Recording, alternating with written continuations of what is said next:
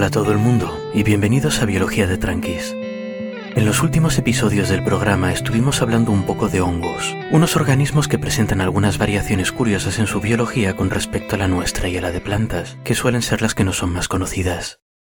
Parece que os gustó salir un poco de terreno familiar, así que hoy vamos a alejarnos todavía más de lo que consideramos la vida normal. En general tendemos a pensar sobre la vida como algo que necesita unas condiciones muy específicas para existir, nuestro cuerpo funciona bastante mal cuando no está a una temperatura de entre 20 y 40 grados centígrados, siendo generosos, cuando la presión ambiental es muy distinta a una atmósfera, y cuando no tenemos acceso a agua abundante que no esté demasiado cargada de sales y que no sea demasiado ácida o demasiado alcalina. Somos en definitiva organismos delicados y exigentes, y tendemos a pensar que eso es lo normal, que el ambiente en el que vivimos es el ambiente, las únicas condiciones apropiadas para la vida, y que el resto son cosas raras. Pero esto no es necesariamente verdad. Y es que tenemos que tener en cuenta que los humanos, los animales de hecho, los organismos multicelulares incluso, y hasta me atrevería a decir las células con núcleo en general, somos formas de vida relativamente especializadas. Gracias a nuestras mitocondrias, somos capaces de generar enormes cantidades de energía usando carbono en forma de glucosa por un lado y oxígeno por el otro. Y gracias a los organismos fotosintéticos con los que compartimos nuestro medio, tenemos disponibles enormes cantidades de carbono sacado del aire y convertido en glucosa mediante el uso de energía solar. Lo que es más, la fotosíntesis convenientemente genera también mucho oxígeno como subproducto de las reacciones que extraen carbono de la atmósfera. Tenemos pues un metabolismo privilegiado y abundancia de combustible. Esto nos ha hecho organismos muy exitosos, y hemos evolucionado para exprimir esta bioquímica al máximo. Dentro de nuestros parámetros medioambientales, las colonias de células con núcleo que nos forman funcionan muy muy bien. Estamos adaptados para gastar muchísima energía porque tenemos mucha disponible, y la usamos para formar estructuras complejas que nos permiten cosas como percibir nuestro ambiente, movernos mucho, diseñar herramientas, meditar sobre el sentido de la vida y prestar demasiada atención a quién se aparea con quién. En cierto modo somos un poco como coches de Fórmula 1, optimizados para rendir al máximo en unas condiciones muy específicas. Pero el que un Fórmula 1 sea insuperable en la pista no significa que esta sea la única forma de diseñar un coche. Es más, un Fórmula 1 gasta muchísimo combustible. Necesita una pista bien planita e incluso requiere infraestructura para repararlo a media carrera y cambiarle las ruedas. Nadie se llevaría, por ejemplo, un Fórmula 1 a un rally, a una carrera a campo a través, no pasaría de la primera curva, ¿verdad? Pues con la vida pasa lo mismo. Solo que como nosotros somos el Fórmula 1, nos pensamos que la pista es todo lo que hay, y que un camino de montaña, por ejemplo, es un ambiente demasiado hostil al automovilismo como para que haya vehículos que los recorran.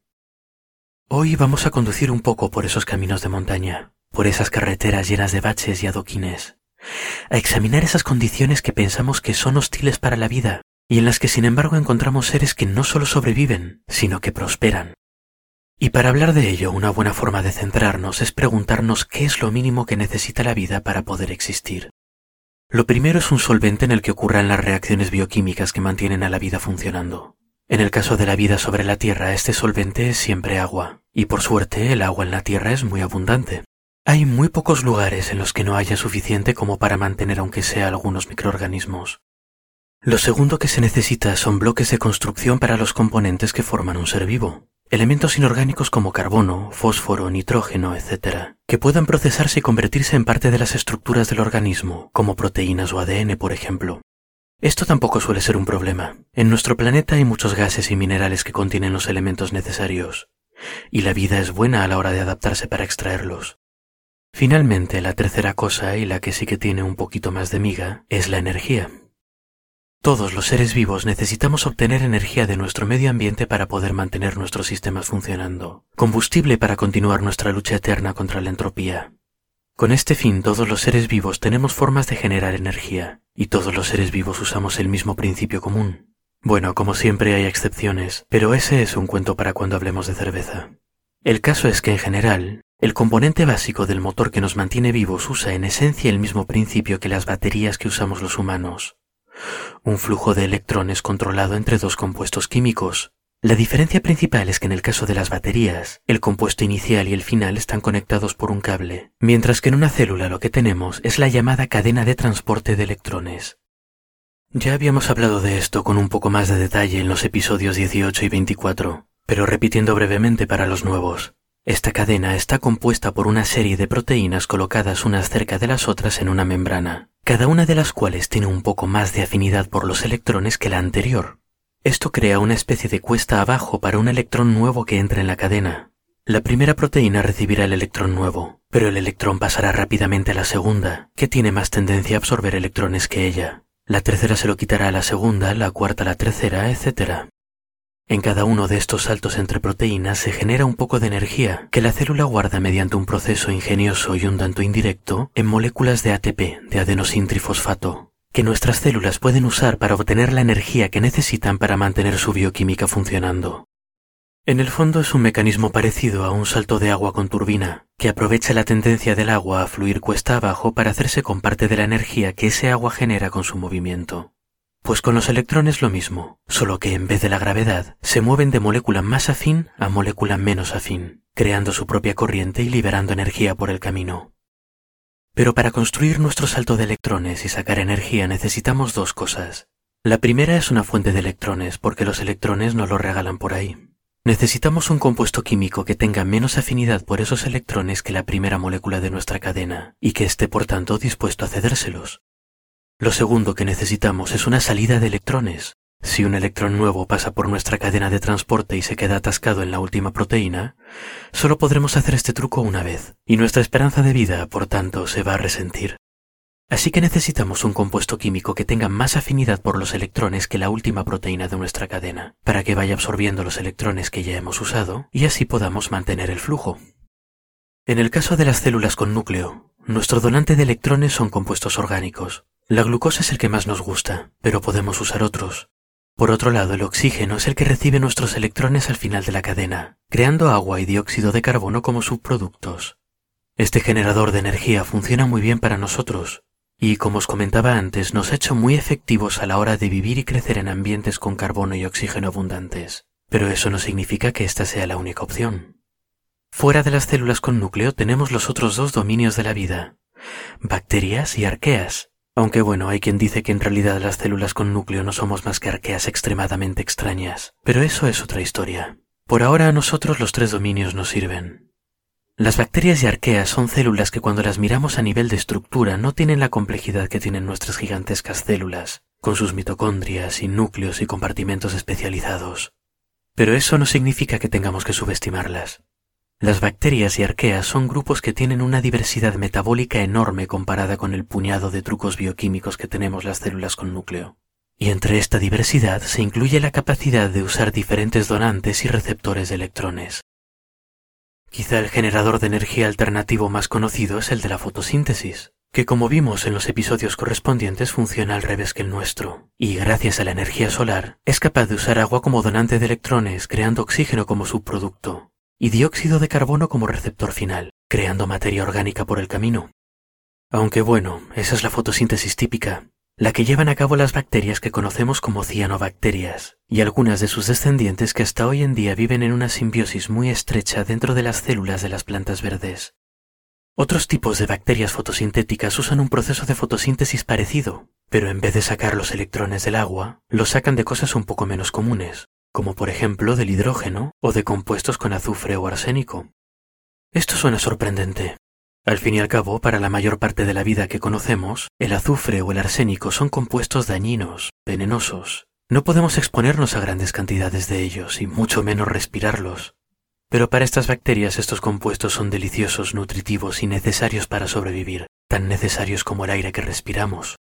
Y no son las únicas que tienen metabolismos extraños. Entre los donantes de electrones usados por diversos tipos de bacterias para su generador de energía, podemos encontrar hidrógeno, hierro, azufre, sulfuro de hidrógeno, sulfuro de hierro, amoníaco o metano. Y entre los receptores finales de electrones de bacterias y arqueas podemos encontrar cosas como oxígeno o dióxido de carbono, aquí no hay sorpresas, pero también compuestos con nitrógeno, azufre o hierro. Y si sois de esa gente a la que no le sorprende nada, también tengo para vosotros ejemplos de organismos que usan manganeso, selenio o incluso uranio como receptor final de electrones. Estos donantes y receptores no están siempre apareados los unos con los otros, sino que dependiendo de las condiciones medioambientales, podemos encontrar organismos que usan distintas combinaciones. De hecho, existen organismos con metabolismos tan flexibles que pueden elegir usar distintos pares dependiendo de las condiciones externas. Un ejemplo son algunas arqueas, que pueden sacar electrones del hidrógeno y pasárselos al azufre, o sacarlos del hidrógeno y pasárselos al hierro. O incluso, si prefieren, pueden ignorar el hidrógeno y pasarlos del azufre al hierro. Es un metabolismo muy flexible, y es una de las cosas que les permiten vivir a estas arqueas en un sitio en el que no nos esperaríamos encontrar mucha vida. Un geyser en el Parque Nacional de Yellowstone, en el que el agua está demasiado caliente, demasiado ácida y demasiado llena de compuestos venenosos como para sobrevivir. O al menos según nuestro punto de vista. Esto nos lleva a nuestro siguiente punto, como veis, fuera de los estrechos límites de nuestra bioquímica particular, de la de las células con núcleo, existe una diversidad enorme de metabolismos. La vida tiene muchas formas de sacar energía de su medio ambiente, y este abanico de posibilidades necesariamente implica que hay muchos medios ambientes potenciales más allá de los que nos son familiares y cómodos a nosotros.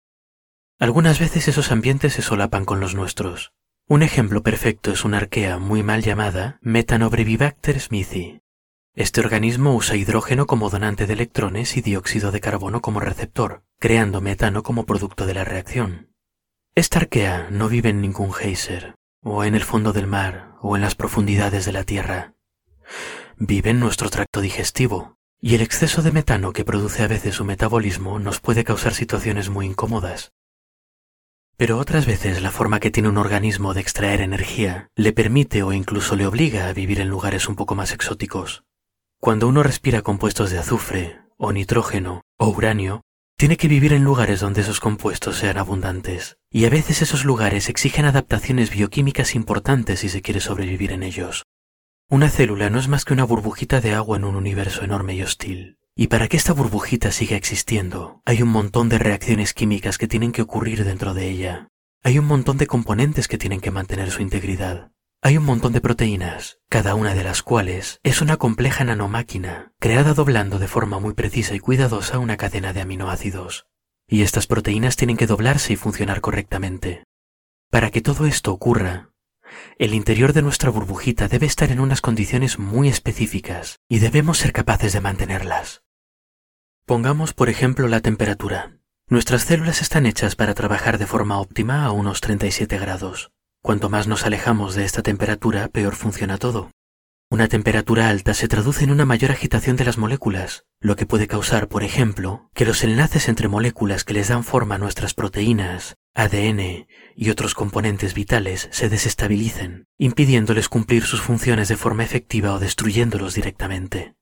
Por otro lado, una temperatura muy baja hace que las membranas de nuestras células pierdan fluidez, entorpeciendo el transporte y la distribución de proteínas y materiales, una temperatura baja también hace que las reacciones metabólicas ocurran más despacio, de la misma forma que un té tarda más en coger sabor cuando usamos agua fría.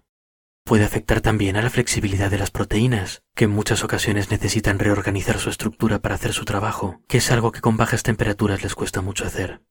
En casos extremos el frío puede incluso originar cristales de hielo que causen daños catastróficos en la membrana celular. Otro factor importante que tenemos que tener en cuenta es el pH de nuestra agua, es decir, cómo de ácida o de básica es. El pH es una escala de 1 a 14, en la que 7 es neutro, menor que 7 es ácido y mayor que 7 es básico o alcalino. Explicar el pH es todo un tema que nos daría para un episodio, y probablemente lo haría mal porque no soy químico. Pero la idea general es que el pH representa la cantidad de protones libres que hay en una solución de agua con respecto a los que esperaríamos encontrar en agua pura. Menos de 7 es que hay más protones de los esperados, y más de 7 es que hay menos. Los protones son partículas con carga eléctrica positiva. Son partículas muy reactivas, con muchas ganas de interactuar, y además la carga eléctrica es una parte muy importante de la interacción entre compuestos químicos.